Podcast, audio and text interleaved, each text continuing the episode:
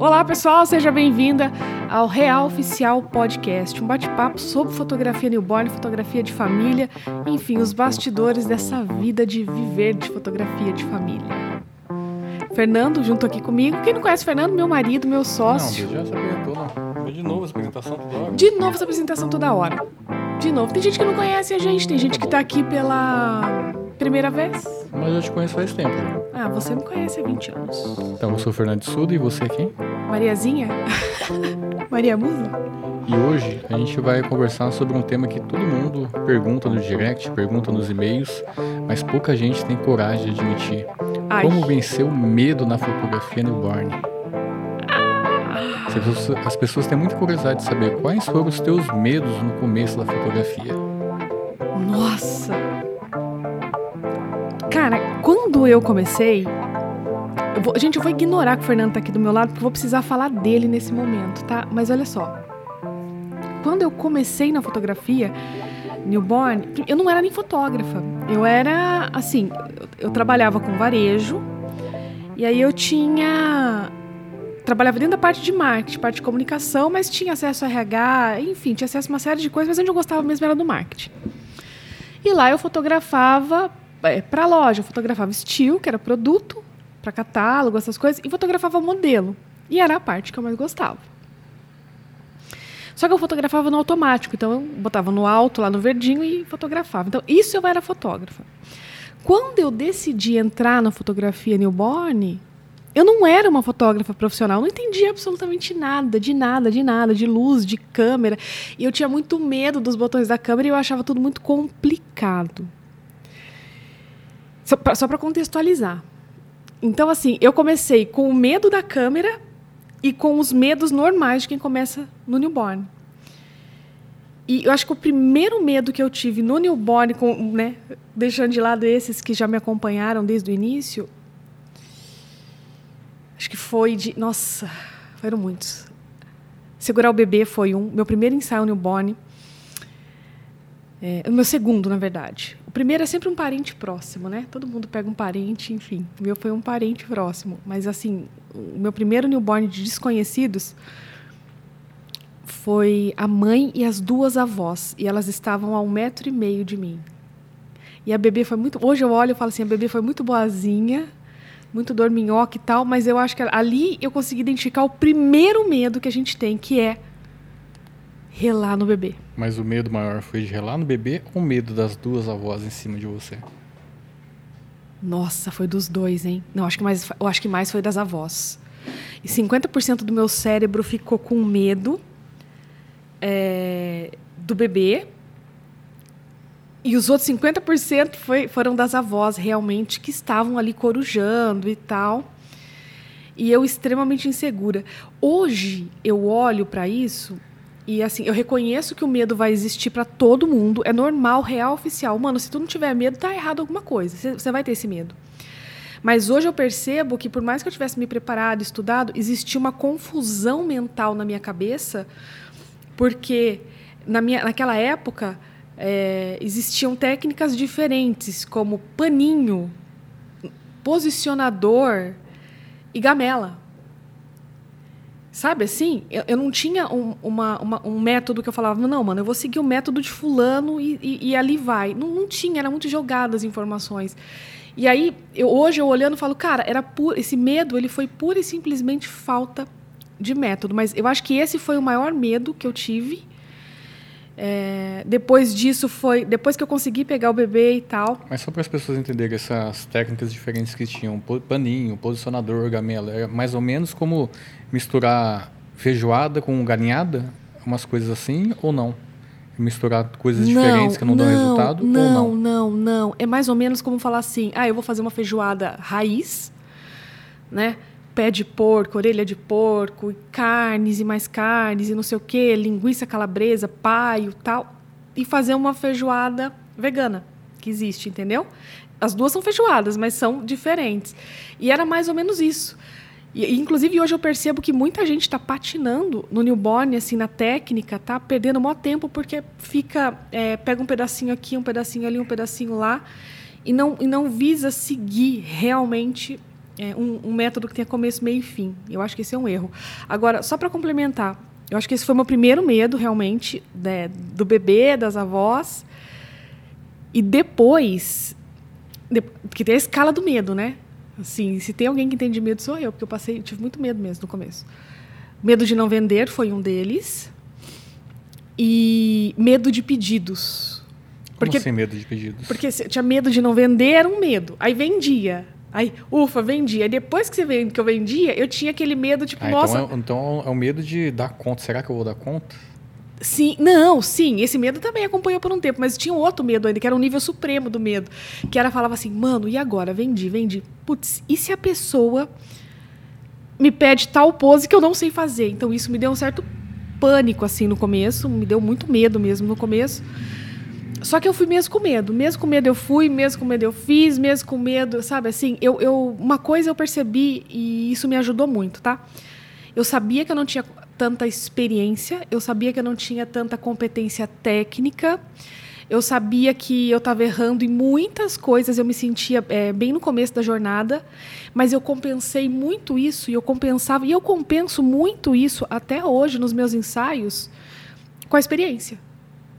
Porque eu realmente, quando eu estou é, com a câmera na mão, quando eu estou dentro de uma sessão newborn, eu sou uma pessoa irreconhecível, cara.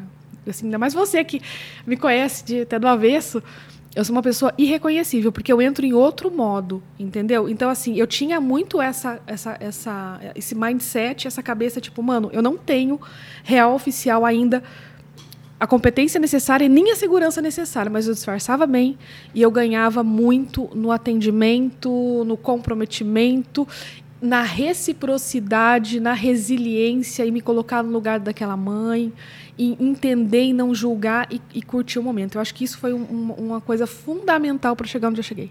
Ah, você citou um medo aí do, dos pais e dos avós, que as pessoas, principalmente no começo, elas se sentem muito inseguras com essa questão. Sim. Da, principalmente da avó, que a avó já foi mãe, ela já tem uma experiência passada, ela tem as, as suas crenças, tem a, as crendices populares, o algodãozinho na testa, ah. não sei o quê, e outras coisas.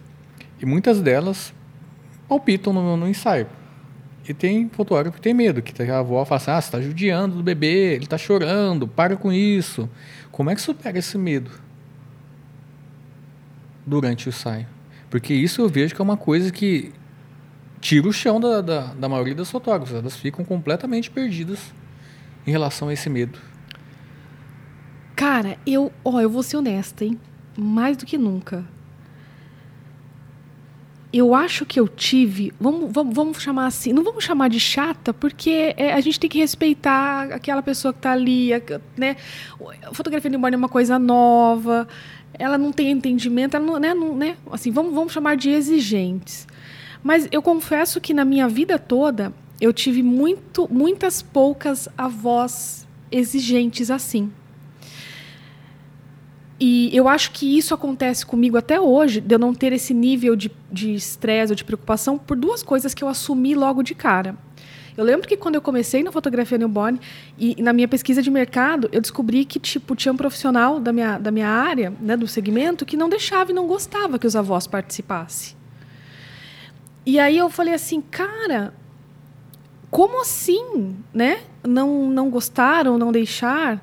Por quê? Aí comecei a olhar para aquilo muito mais como um ser humano do que como uma profissional. E eu entendo o lado da fotógrafa que realmente ali existia uma, um, um comportamento talvez meio, vamos botar aí, chatinho da avó, ou mais exigente que seja. E eu de cara eu já fui, eu já segui o contrário de cara eu já falei assim, não, eu quero, eu quero os avós no meu ensaio. Se trouxer avós, pode trazer, vai ser bem-vindo. Se quiser que eu comece o ensaio pelos avós, eu começo. Se quiser que as avós fiquem juntas, sabe assim, eu, a coisa que era um problema para as pessoas, eu fui lá e olhei de frente e falei, não. É para ter avó? Então a avó vai ser amada, acolhida, fotografada e assim, isso foi fundamental. Então você acha que tem que humanizar o ensaio ou não? Eu, então, eu, não, com certeza é, é, humanizado, mas eu acho que o que, o que isso só se tornou, assim, isso que fique claro que isso só se, só se tornou sustentável para mim a ponto de eu falar assim, eu não tenho esse problema, e nem, desde o começo eu não tenho esse problema.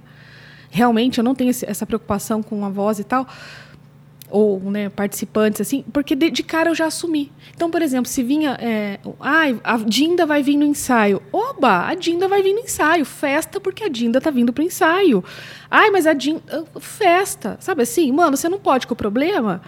É, né, se, se, você não pode com o inimigo, junte-se a ele, não é um ditado que fala assim? Mais ou menos essa mentalidade. Não que eu veja como inimigo, obviamente, né, apenas uma, uma, uma, figura de linguagem aí.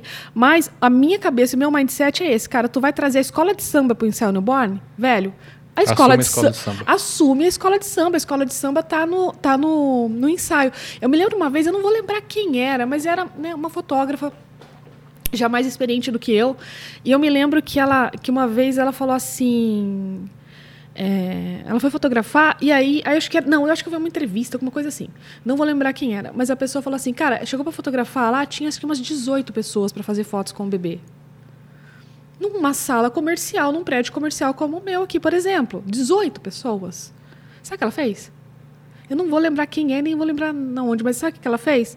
Ela organizou em grupos, todo mundo fez foto com o bebê primeiro, liberou essa galera e seguiu o ensaio. Então, assim, eu acho que é, parte de, de, eu não ter este problema e esse receio é por causa disso, mas isso tem sentido para mim, por isso é sustentável a longo prazo, porque eu acredito realmente que é legal ter essas fotos, ter os avós. E até me esqueci da segunda parte da tua pergunta que você falou que era sobre, né, como lidar com isso, né? Como lidar com isso, como superar esse medo. É, então, eu acho que você tem que superar esse medo entendendo que isso é real, isso vai acontecer, isso é importante para a família. É, tu não vai poder cobrar o preço, por exemplo, que eu cobro no ensaio newborn, é, não, não se colocando no lugar do outro. Então, acho que o primeiro passo é se colocar no lugar do outro falar, quer vir a voz? Ótimo, venha. Agora, uma dica, tá? Que eu acho que pode ser feita para quem ainda tem esse medo e tal. É, explica, conversa com os avós. A hora que coloca o bebê no rap, que fala, nossa, tá. Ele não gosta de, de colocar no rap. Meu, a gente sabe que 99,9% dos bebês adoram ficar no rap porque lembra, hum, ativa a memória intrauterina, lembra quando o bebê estava no útero.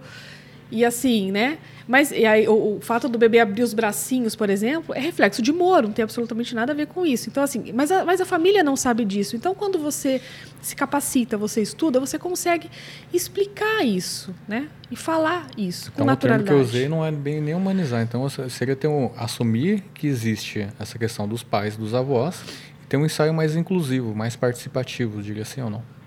Sim, se ela se sente parte do processo, é mais fácil você Exato, contornar. É, é você, falou, você achou tipo o termo certo. É, como parte do processo mesmo. Como parte do processo.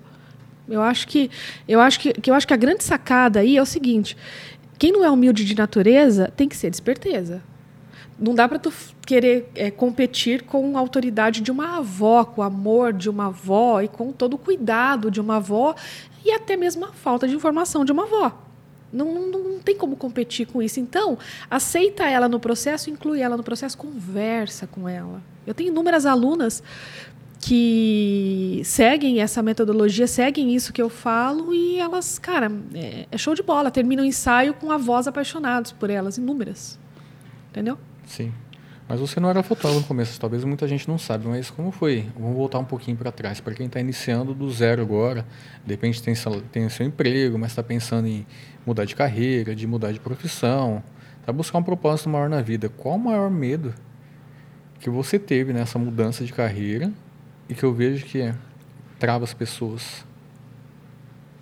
Dinheiro. Dinheiro. Ó, a fotografia newborn, ela é legal, ela é bacana, ela te preenche num nível absurdo, é um trabalho que surreal, assim, extremamente emocionante, gratificante, vale muito cada minuto com o bebê. Só que a gente tem que ir para o mundo real. Foi dinheiro. Eu acho que dinheiro é uma coisa que preocupa muito, porque é o seguinte, né? Nós somos adultos, a gente tem contas para pagar, e aí realmente vem esse medo de, meu Deus, vou começar E eu não sei, eu não entendo, não tenho cuidados com o bebê. Gente, mudei às vésperas de completar 40 anos de idade. Sabe disso? Francisca Ana Laura, adolescente. Você acha que eu lembrava como que era trocar a fralda? E, e como se não bastasse isso, porque assim, às vezes pode dar uma falsa impressão. As pessoas às vezes acham assim, um exemplo, tá? Ai, é... Cara, eu nem sei se eu fui uma mãe tão assim como eu gostaria de ser hoje. Porque eu tive babá desde o primeiro dia que a minha filha nasceu. Eu sempre tive babá. Eu nunca fiz uma papinha na vida. Eu não sei o que é fazer papinha. Eu nunca fiz papinha. Mas contextualiza, senão as pessoas vão achar que você foi uma mãe ausente, uma mãe ruim. Não, não, não fui, tá? Você não, é que a gente, tra a gente trabalhou demais, sabe? A Ana Laura, sabe? Não, exatamente. 8, 7, 8 meses e batendo perna no 25 de março. Não foi um negócio assim. Não, real. Era uma vida de, de louco, uma vida totalmente acelerada. Não que seja. Talvez você compense hoje o contato que não teve tanto Sim, com as crianças com os bebês hoje. Sim, mas, mas, mas isso é uma, uma das coisas que pega, porque quando a pessoa fala, cara, eu já trabalho numa área, porque o que acontece? A maioria das. Mas o medo, então, é de perder a estabilidade financeira? É. De perder esse laço? É, é, é, é esse laço. Ele pesa. Só que é o seguinte, ele, ele, ele, ele pesa e tem sentido esse peso. Sim, tem sentido. Não vou ter dinheiro, não sei o quê, não sei o quê. Só que é, ficar num trabalho onde não compensa emocionalmente para você, você vai morrer de câncer, cara.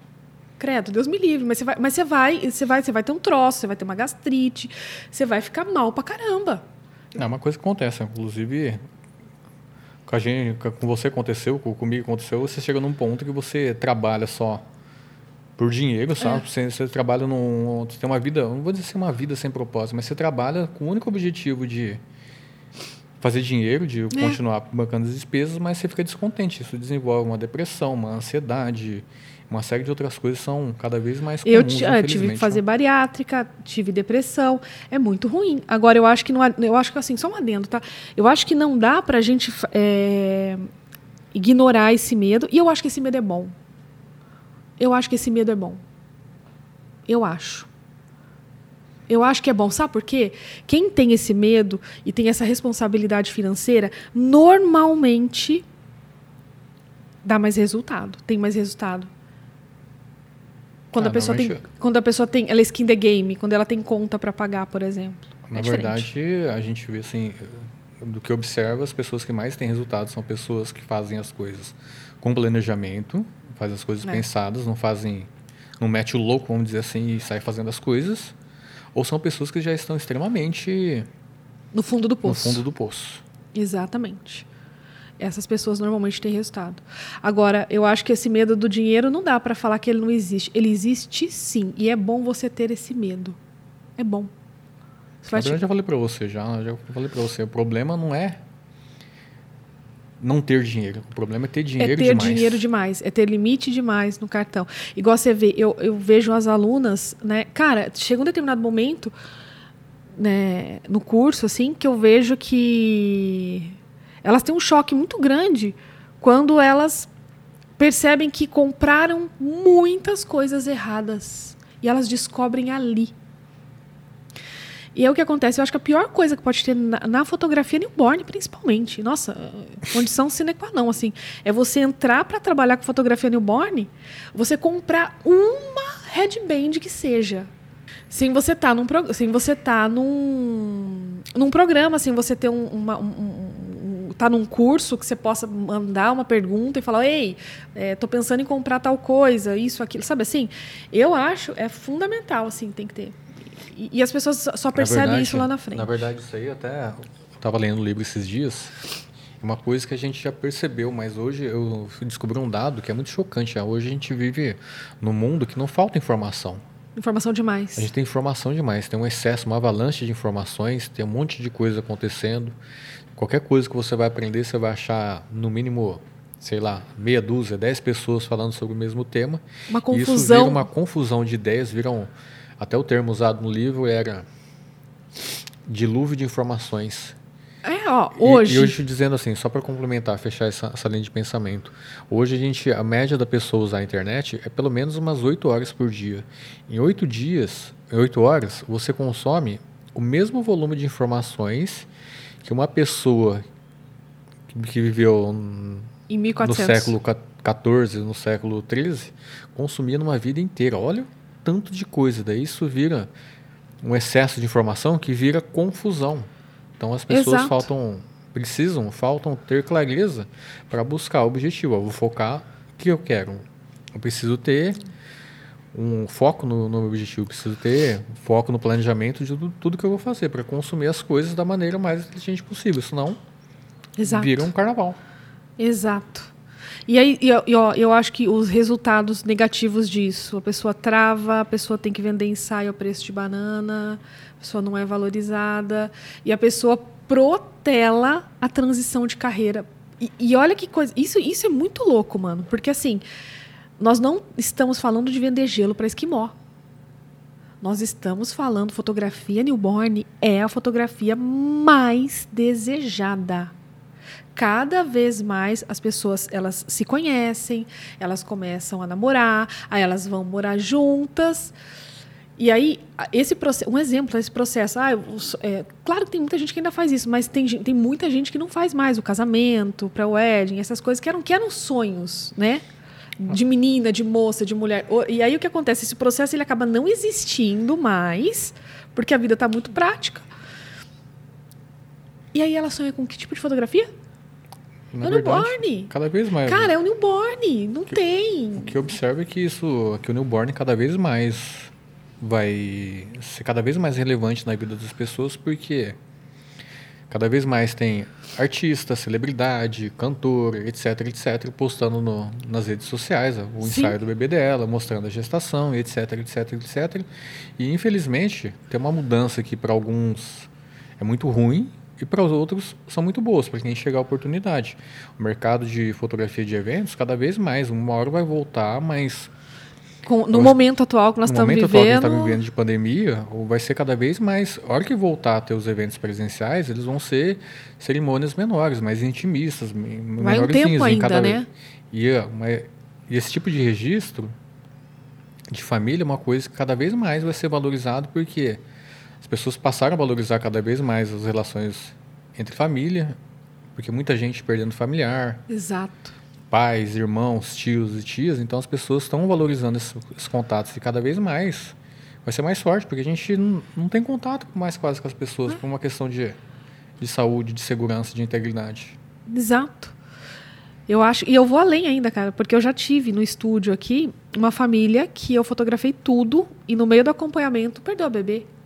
Tipo, ela foi fazer uma cirurgia e enfim, teve complicação e veio a óbito. Tipo, você tem noção do que, que as fotos que eu fiz dela significam para essa família? Porque, Fernando, só existe as fotos. Tudo bem que, graças a Deus, a mãe engravidou de novo, teve gêmeos. E eu me lembro claramente de. Nossa, eu me lembro claramente de quando eu rezava, porque eu falava, eu quero que ela engravide de novo, eu quero que ela tenha gêmeos, eu quero que eles sejam terríveis. Eu, eu desejava isso, porque eu queria que elas fossem crianças extremamente espuletas, assim, para ocupar a mente dela, para tentar, para que ela não lembrasse disso. E graças a Deus isso aconteceu. Tudo bem que tem um ali que, que é mais ou menos, tem uma que é mais que o, que o outro, enfim. E hoje eles estão com dois anos, fazer dois anos, fizeram dois anos. E né, desde que tudo se passou e tal, enfim. Mas pare e analisa, as memórias dela todas estão sendo preenchidas com ah, a escola, probleminha na escola, ah, a vacina, não sei o quê, aí fulaninho caiu, bebê, sabe assim, coisas de bebê. E cada vez mais, a gente sabe, a nossa memória vai ficar no coração, mas ela, ela só vai ter, ela só tem as fotos que foram feitas. Isso é muito louco. Quando a gente para Até memória, mas ela não tem um registro, não. Se não for Exato. as fotos. né? é, mas, mas o tempo vai passar. Você acha que eu lembro de coisas da Ana Laura, do Francisco, menores? Eu não lembro nada, cara. Não lembro. Eu não lembro. Você é testemunha disso. Eu, eu tenho problema de memória, inclusive, porque eu fotografo, né, agora na pandemia está mais devagar, né? Estou fotografando com, por opção, uma velocidade, um volume menor. Mas quando a agenda estava normal, eu fotografava numa semana, na outra você ia falar para mim de galeria de fulano, eu falava assim, oi, fulano? Eu não conseguia lembrar. Eu, só, eu tinha que ver a foto para eu lembrar, porque eu não conseguia associar. Tipo assim, a cabeça da gente está o tempo todo com um monte de informação. Então, o poder da fotografia, né? Sim, até fugindo um pouquinho do tema, eu vejo que hoje, por exemplo, eu, me veio uma recordação aqui. Eu, eu acho que na nossa infância, a gente tem mais registro da nossa infância do que dos nossos filhos hoje. Hoje as pessoas é. confiam demais no registro do, do celular. Do celular o que é um erro. pendrive. E isso vai ficando. Não, ó, eu nasci em 78, Fernando em 77. E olha que louco, a gente tinha muito mais despesa na, na época que a gente era criança, porque era, era filme, não existia. Não, era negativo. Você, eu você vou tinha além. que pagar uma fortuna para revelar um, um rolo o, o, de 36, de 48 não, poses. Era um... Eu vou além, eu vou além. Eu vou te falar uma coisa, eu vou além e é chocante esse dado. Mas as minhas fotos, todas as minhas. Bom, gente, eu sou filha de fotógrafo amador, né? O pai é apaixonado por fotografia. Mas eu tenho mais registros profissionais da minha infância do que os meus filhos, do que os nossos filhos. Fora as inúmeras centenas de álbuns que tem, álbuns que tem em casa da minha infância. E eu. coisa que às vezes a gente não tem dos nossos filhos. Então. Isso, é, isso é, é uma é coisa muito que louco. Acontece, é. As pessoas às vezes deixam de. Acho que não vendem mais porque não, não conseguem mostrar o poder, o valor da, do, do, registro da fotografia. Porque As pessoas fotografam, mas elas não acreditam, Fernando. Daí só, vai, daí só vai se dar conta o dia que precisar de uma foto, não ter esse registro. As pessoas, as pessoas não acreditam, elas não sabem o poder que elas têm na mão. Não sabem, as pessoas não sabem. Não sabem, elas estão perdendo tempo aquele, olhando aquela, coisas clichê, que não é para né? olhar. Aquela frasezinha que é clichê, que têm coisa, eu tenho o poder de congelar o tempo. É verdade, mas é a verdade. É a verdade. Eu acho que é a mais pura verdade. Até voltando nos medos aqui, você falou assim que você tinha medo de saber se ia dar conta. Conta mais sobre esse medo aí, para as pessoas entenderem melhor. Você tinha medo de não vender. Bom, vamos primeiro então, vamos, vamos, vamos recapitular e vamos A escala do, do medo? Do começo. Primeiro medo. Primeiro medo de não vender. Primeiro não, medo. Primeiro medo é de pegar o bebê, que é aquilo que eu falei no começo. Tá. Depois que você aprende a pegar o bebê, você vê que ele não quebra e tal. Mas por que, que as pessoas acham que o bebê vai quebrar? Ah, não é que ele vai quebrar. Eu tô falando, não, é um eu, tô termo... falando eu tô falando de uma forma grosseira, assim. Forma grosseira. Mas, né? é, mas é porque a gente não está acostumado a pegar um serzinho tão molinho. Não sustenta a cabeça, não, sabe assim? Dá um pouco de medo mesmo. Então existe esse primeiro medo. Sim, é um medo saudável. Que é um medo saudável. Depois tem o medo de posicionar. Aí depois você vê, quando você fala, quando eu falo, ah, não é que não quebra, é no sentido assim, nossa, tipo, né? Eu achei que eu, que eu não porque, é, que eu posso realmente segurar o recém-nascido. Então, Sim. são medos que a gente que a gente passa. Depois você tem, quando você vê que você consegue, você tem o medo de vender. Será que eu vou vender? Será que vão pagar? Mas medo de vender ou medo? O primeiro medo é que das pessoas que elas têm, ah, não, de não vender. Isso é um medo que, que surgiu inúmeras vezes, em inúmeros momentos, que, que, que deixava inseguro. Fala assim, nossa, será que eu tenho um trabalho minimamente decente para poder vender? Que, não, que as pessoas pedem orçamento, não vende. Sim. Primeiro esse medo de não vender. Sim. Mas por quê? Por causa. Eu acho que na época, quando eu tinha esse medo. Mas o medo, mas esse medo de não vender ou era o, o medo de, de, de pensar que as pessoas não, não gostam do meu trabalho, da não aprovação? Que hoje existe dos uma... dois, dos dois, dos dois. Olhando assim, tecnicamente, medo dos dois. E eu, e eu vou além. Medo da rejeição, medo Esse da... medo de rejeição. Rejeição. Porque... O, se você olhar tecnicamente, o medo que eu tinha era, tipo assim, mano, solicitou orçamento, não fechou, não gosta de mim, não gosta da minha foto. Sabe? É, era no fundo, bem no fundo mesmo, assim, no divã do newborn, isso aí é o medo da rejeição.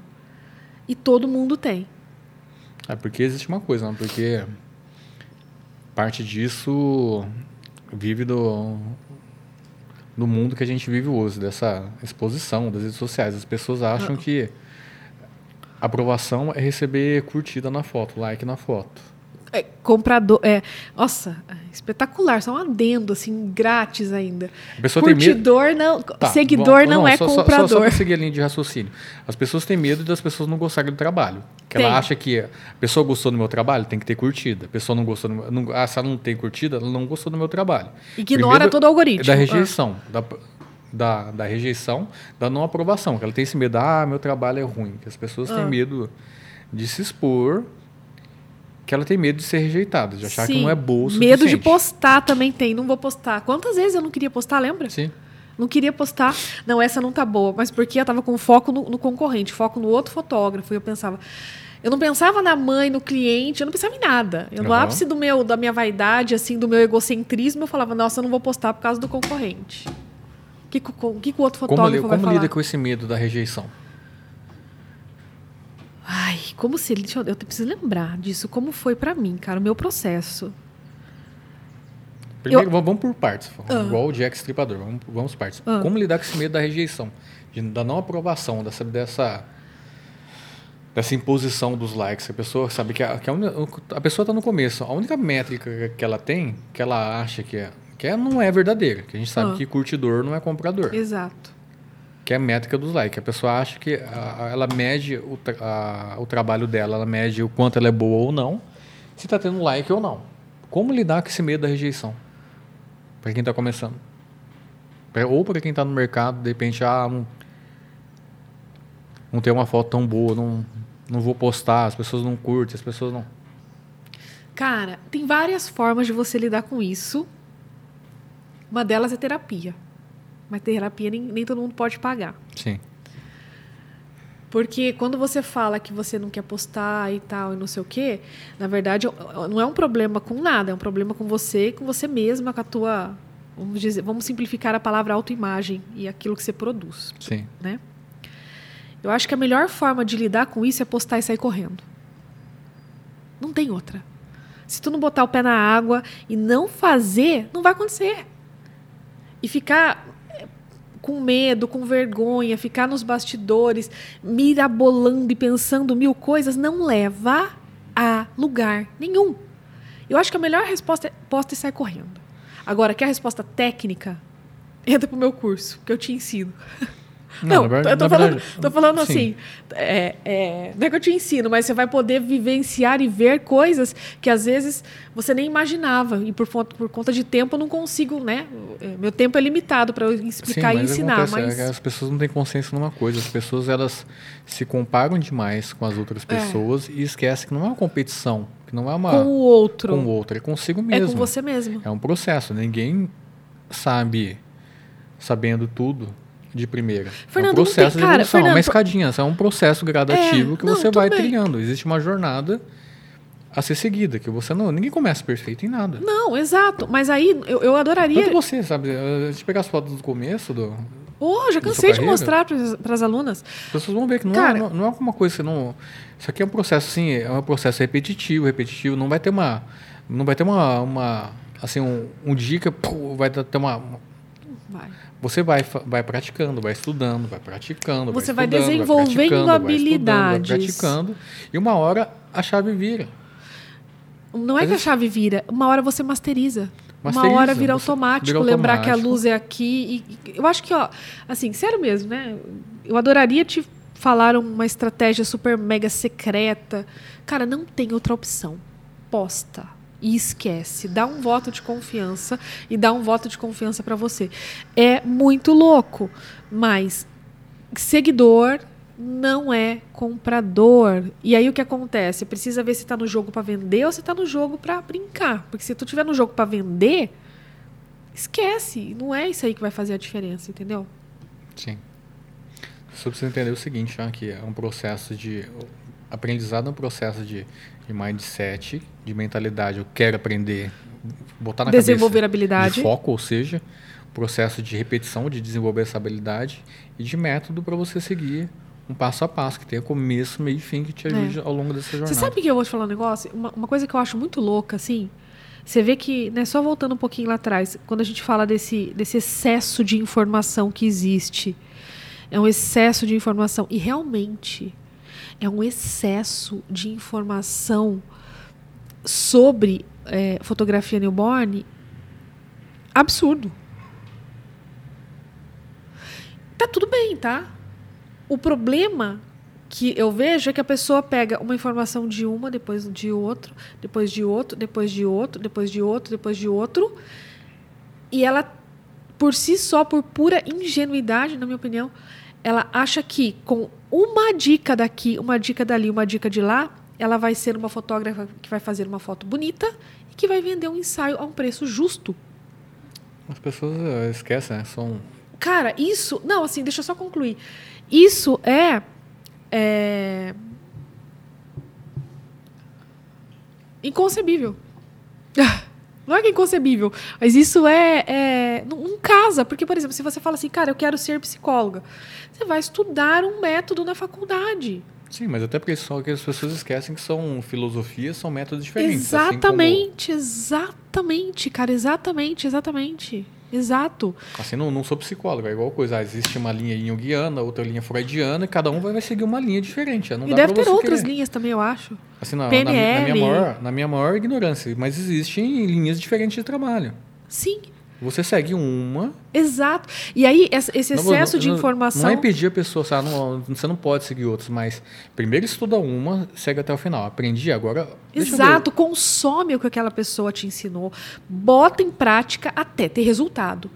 Ufa, gastei dinheiro, comprei um curso, fiz até o final, tive resultado, tô vendendo. Opa, agora eu vou ver o que, que tem por aí de diferente e não fazer o contrário. Cara, não, é, é, e, e, e por que, que eu falo isso? Porque é um mercado extremamente aquecido, é um mercado que vende, é um mercado onde você não está vendendo gelo para esquimó, não é difícil, é muito óbvio algumas coisas em relação Sim. a ensaio, em relação a recém-nascido, e aí eu vejo a galera sofrendo demais, o que não deveria. Exato. A gente falou sobre esse medo da, da não aprovação, da rejeição. Depois, com isso, surge o segundo medo, ah, o medo de não vender. A pessoa fala, ah, não estou fazendo foto, estou me dedicando, mas não estou vendendo.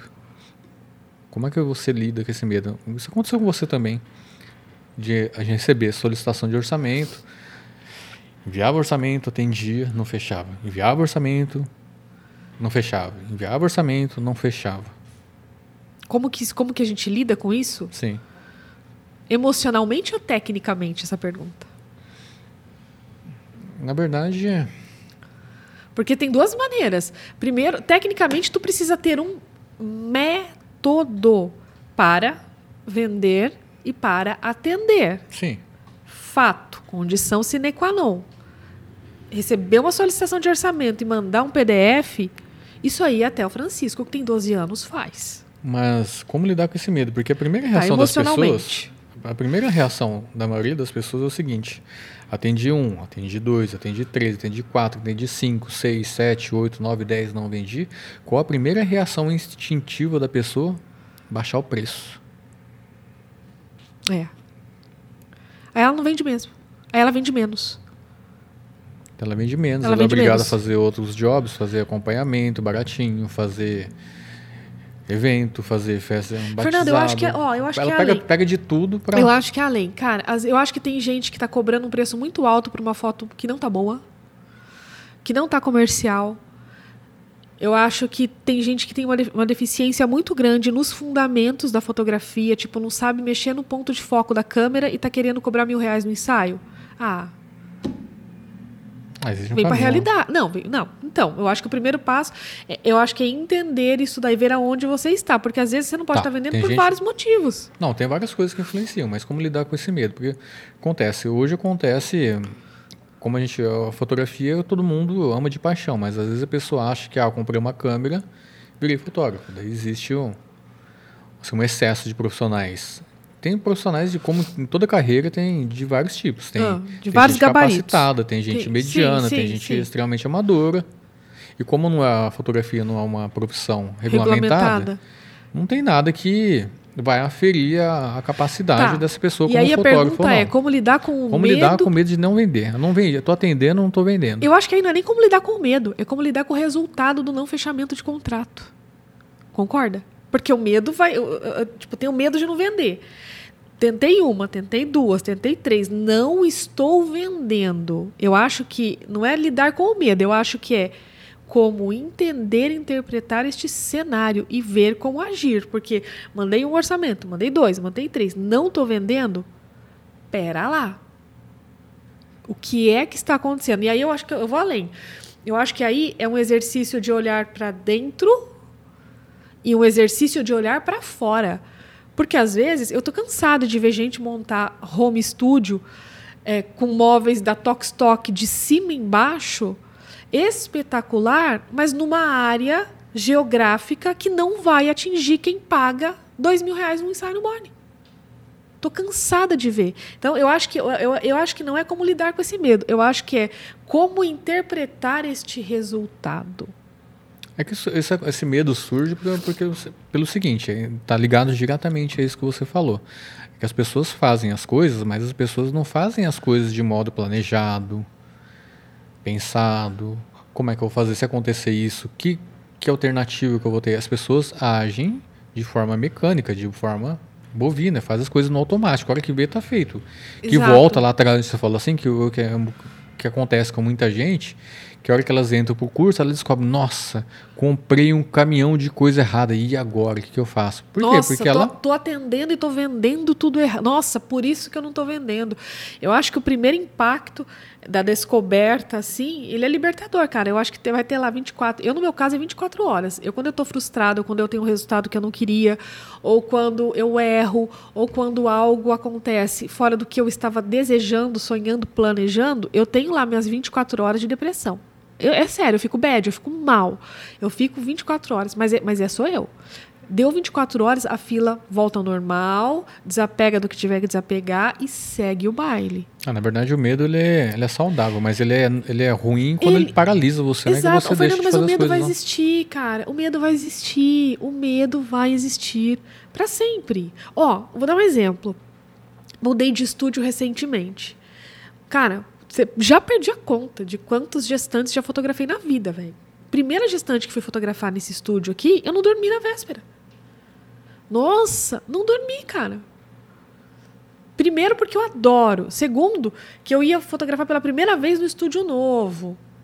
Sim. E aí, exatamente. E aí, olha só, um ensaio gestante meu que dura. É que aí você já, já entrou outro medo. Ó. Não. É o medo você vai dar conta. Do, do não, eu não sei se era medo de dar conta, não. Não era, não. Eu dou, dou muito conta, sim. A questão aí é que esse medo ele vai existir. Tem que aprender a conviver com medo. O dia que você não tiver. Ó, e é real. O dia que você não tiver mais. O medo vai diminuir.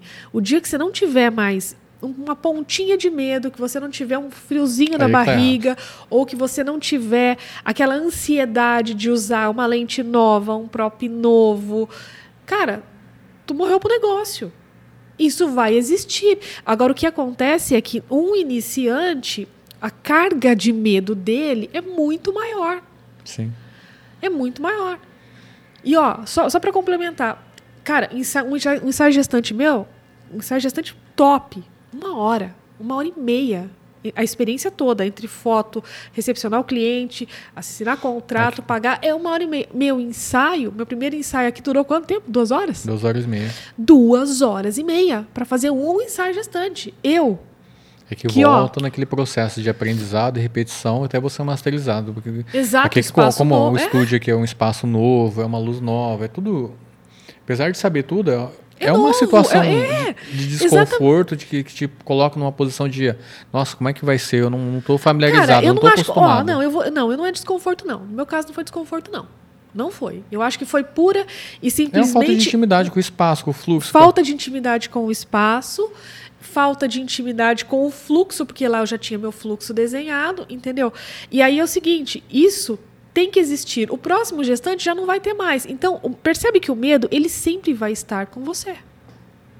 Ele vai estar com você o tempo todo. Só que em determinados momentos ele vai estar muito alto e, e, e, e a cada passo na sua jornada dentro do processo da fotografia profissional, ele vai existir. Você vai e, e aí que acontece? O medo diminui porque você fica mais forte.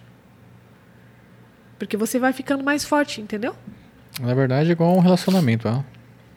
Quando você tá lá, é adolescente, você vai paquerar, você não, você não chega fazendo algumas coisas que você, com o tempo, com o conhecimento, com a intimidade, você, você faz. Né? Exato. Por exemplo, você não, não chega a pessoa não, não, começa a namorar, não começa a fazer xixi de porta aberta, cocô de porta aberta, coisa não que faz. com o tempo você não faz coisa que gente casado faz. Coisa que gente casado faz, você faz coisa pior ainda, mas é, uma, é um processo que as pessoas têm que entender que é um processo de de aprendizado e repetição, que isso vai masterizando, vai ser, e vai ser uma situação que e você vai tendo que é desconfortável maturidade. para lidar com algumas coisas exatamente que vai tendo maturidade que você não está preparado no começo. Ah. como tudo na vida. Exatamente. E, e, quando isso fica claro, quando você tem essa transparência que, o, cara, real, anota aí, o medo vai te acompanhar por um bom tempo Só que ele vai. E, e, e ele, e ele tem hora que vai subir, tem hora que vai descer, tem hora que vai subir, tem hora que vai descer. É assim. E às vezes ele vai vir disfarçar de ansiedade também, ou às vezes não. E, cara, é o, é o processo. É igual quando eu falei, quando você, quando você tem medo, aí você vende, né? Porque tem outro medo. Que aí você vende, e quando você vende? Porque tem um outro nível também do medo. Sim, você quando vendeu, quando, medo, e, como lidar? Então, e quando eu vendi para minha primeira cliente internacional? Eu me lembro até hoje. Quando eu digo cliente internacional, é uma gíria aqui do estúdio, que é quando, eu venho, quando, quando a gente vende para um cliente que veio de muito longe para fazer foto com você. Eu me lembro da minha primeira cliente internacional. Eu fui no, fui no salão fazer uma escova. Me lembro claramente disso. Fui no salão fazer uma escova. Cara, e eu já estava fotografando, eu já tinha fotos espetaculares. Eu tirei uma pessoa de 150 quilômetros da região, milionária, para vir fazer foto comigo. Você entendeu?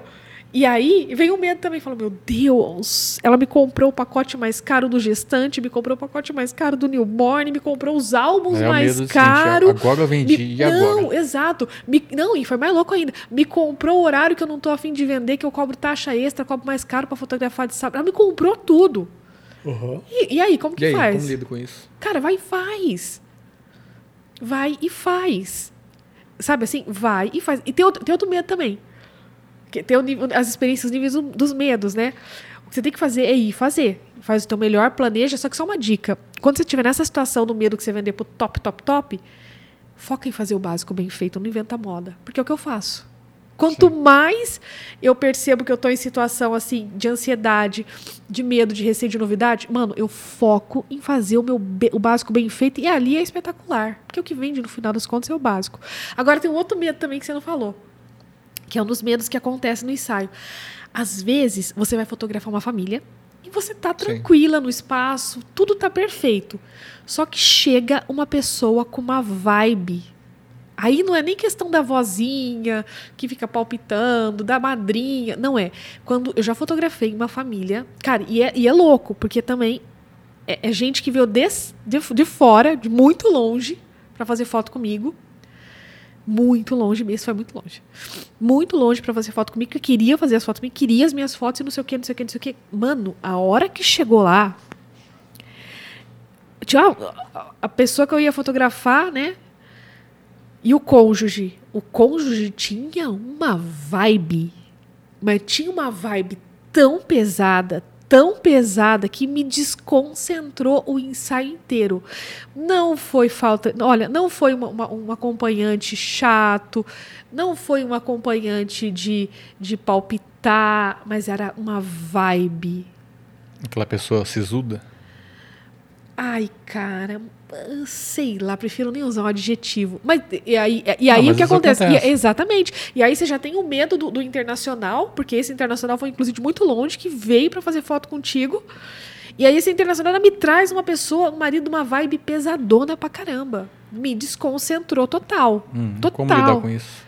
Isso Básico, acontece. Básico. Você sempre vai voltar. Mano, quando tu tiver numa situação dessas, você fala, nossa senhora, o bebê tá difícil, nossa senhora, é, a gestante, ela, ela tá muito difícil de achar o ângulo ideal dela.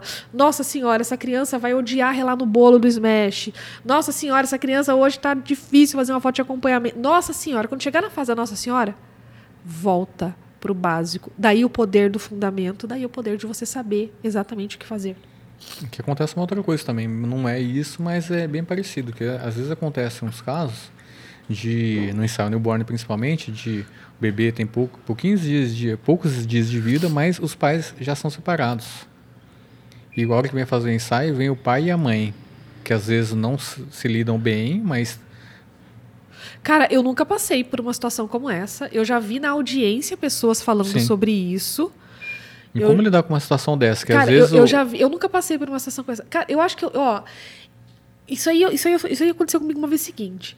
Eu sou muito, eu realmente, eu quando eu tô na, na para fotografar ali, é, de um modo geral, eu já não tenho muita, muitas, é, não ah, papas na língua, né? Não entenda, não entenda isso como aquela pessoa desnecessária, não é o meu caso. Mas eu tenho muito uma relação com o cliente de. Não, deixa eu só concluir. Uma, uma relação com, com o cliente de transparência. Com os meus alunos, com clientes, com transparência. Aí uma vez eu fui fotografar uma família que eles tinham. Era um casal que separava e voltava, separava e voltava, separava e voltava. Uhum. E aí eu fui fazer o ensaio gestante. E aí eles estavam sem aliança. E aí eu perguntei: cadê a aliança? Aí que eles me contaram essa história sensível da parte deles, entendeu? Algumas pessoas poderiam ter ficado. É, é, algumas profissionais poderiam ter ficado sensibilizadas ou chateadas com isso. Tipo, nossa, perguntei algo que não. Não, não, não, não, não. Eu, no meu caso, eu falo, tá, beleza, ótimo, entendi essa história. Então, sabe o que, que eu entendi daquilo? Que eu fiz, eu, era um ensaio gestante, onde tinha dois filhos, estava grávida do terceiro. Eu fiz fotos dela como mulher, bonitona, grávida, com os filhos, e eu enfatizei, em alguns momentos do ensaio, a relação dela com o marido.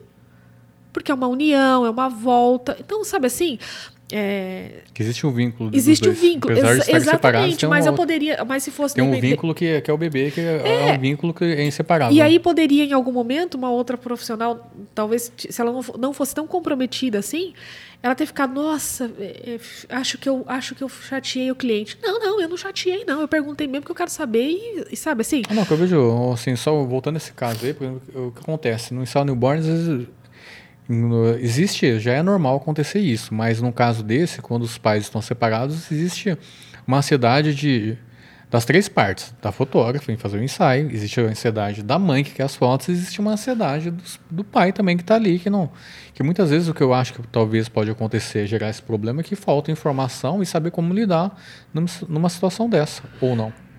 Ai, Fernando, eu acho que nós, quando nós fotografamos família, eu acho que, não, assim, só para fechar assim, eu, eu, acho que falta saber como gerenciar, Isso. como lidar com essa ansiedade de Fernando, ó, eu vou te falar um negócio. Quando você trabalha, no nosso caso, meu caso, fotografia de família, especificamente newborn, gestante, acompanhamento, smash, faço parto, enfim. Quando você é, se propõe a ser uma fotógrafa de família, tu vai ter que tocar em pontos sensíveis para entender o processo. Exemplo: vou fotografar um aniversário. Eu pergunto claramente para a mãe: "Ei, me conta aí, é óbvio que eu não, né? Eu preciso saber quais quais são as relações estremecidas." Sim. Maria, pergunto, pergunto quem é a cunhada chata, per eu pergunto isso para ela, porque eu preciso entender a hierarquia, eu preciso saber quem estava doente, que foi curado, eu preciso saber tudo, eu quero saber Exato. tudo. Para mim, registrar isso não de forma mecânica, mas de forma profissional. Assim como eu tenho clientes que na, no parto acham aquele momento extremamente pessoal do pai e da mãe e não querem fotógrafo profissional, não querem vídeo, não querem nada. Uhum. O pai faz as fotos. E, e, e, não é por falta de dinheiro, é porque realmente é a cultura da família. Sim. Beleza? Beleza. Chega para mim, e, e, aí essas fotos normalmente elas vão para um, um, um dos meus produtos impressos. Chega lá, tem foto que mostra a genitália do bebê. Eu pego o telefone e eu ligo para ela falo: olha, tem essa foto assim, assim, assado, e ela tá mostrando a genitália do bebê. Se eu cortar, fica assim. Se eu uhum. deixar, fica assado. E aí, o que é que eu faço? Conheço pessoas que iriam se sentir é, invadindo né, o cliente. Eu acho que não. Então, eu acho que a, a, a resposta. Tem que ser uma relação de transparência. Fernando, eu acho que a resposta para essa pergunta que você tem que ter é o seguinte: missão, visão e valores. Qual é a tua missão dentro da fotografia newborn? A sua visão, como é que você quer conhecida, ser conhecida, quais são os valores que você tem para dentro do teu negócio. Sim. Eu tenho como valores ser direta e ser extremamente transparente. Então, aonde tem ponto sensível e situações sensíveis, eu vou e eu pergunto, mesmo assim, com todo o profissionalismo no mundo, estando preparada para as melhores ou para as piores respostas. Eu acho que isso é uma, é uma condição de cara, assim, que você tem que botar no negócio, entendeu? Certo. Só para a gente fechar, então, esse episódio, esse podcast. Então, como lidar com medo de forma geral? Um resumo de tudo que a gente falou hoje. Ah, como lidar com medo de forma geral? Vai, anota aí, dica 1. Entenda que o medo vai te acompanhar é, durante a sua jornada dentro da tua profissão. Com o passar do tempo, com a prática deliberada, o medo ele vai diminuir porque você vai ficar mais experiente e mais forte. Com o passar do tempo, o medo ele vem é, disfarçado de algumas outras sensações, como ansiedade, como é, leve sensação de incapacidade, confusão mental, às vezes, erra uma coisa ou outra no ensaio, vai acontecer com você. Uhum. E tá tudo bem. Só que com o passar do tempo, você fica mais forte e você aprende a lidar com isso. E aí, a dica suprema Master Plus Advanced. Sentiu que está com medo né, ou insegura? Faça o básico bem feito. Aí vai ser sucesso. Eu faço isso e dá muito certo. Respondido? Acho que sim. Então é isso. Então. A gente abordou acho que os principais medos que as pessoas têm. Acabou surgindo coisa que é bate-papo aqui, coisa que a gente sabia, mas às vezes no processo até a gente vai, vai esquecendo e eu vai. acho que deu para ajudar bastante gente. Tipo, bacana. Sim, sim, eu acho que sim. Eu acho que a galera precisa é, ter esta, esta consciência de que o medo. Medo sempre vai existir. Ele sempre vai existir em escalas menores. É mais ou menos como. Só para a gente finalizar. Imagina que você é, começou toda a jornada de fotografar.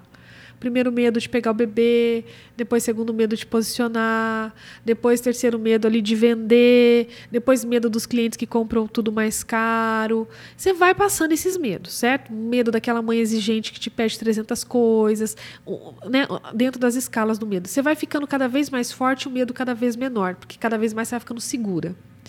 Agora pensa que é, para você entender a escala do medo, imagine que o teu trabalho, que você entra, que você faz um trabalho de fotografia, que o teu trabalho fica muito massa, muito legal, e aí a gente pega é, e teu, teu caso de sucesso dá muito, dá, né, teu negócio dá muito certo no teu mercado, que aí a revista Exame liga para você e fala assim, quero fazer uma reportagem com você sobre fotografia newborn na sua cidade. Inclusive quem vai fazer as fotos é o top master Fabiana Corsi, que foi meu professor.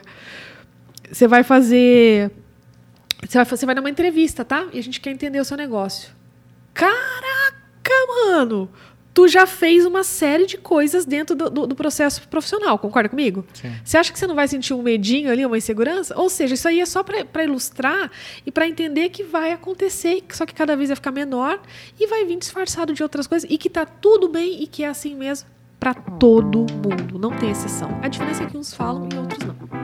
Legal. Certo? Certo. Então é isso, galera. Até a próxima.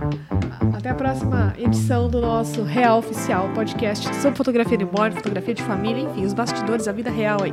Um abração.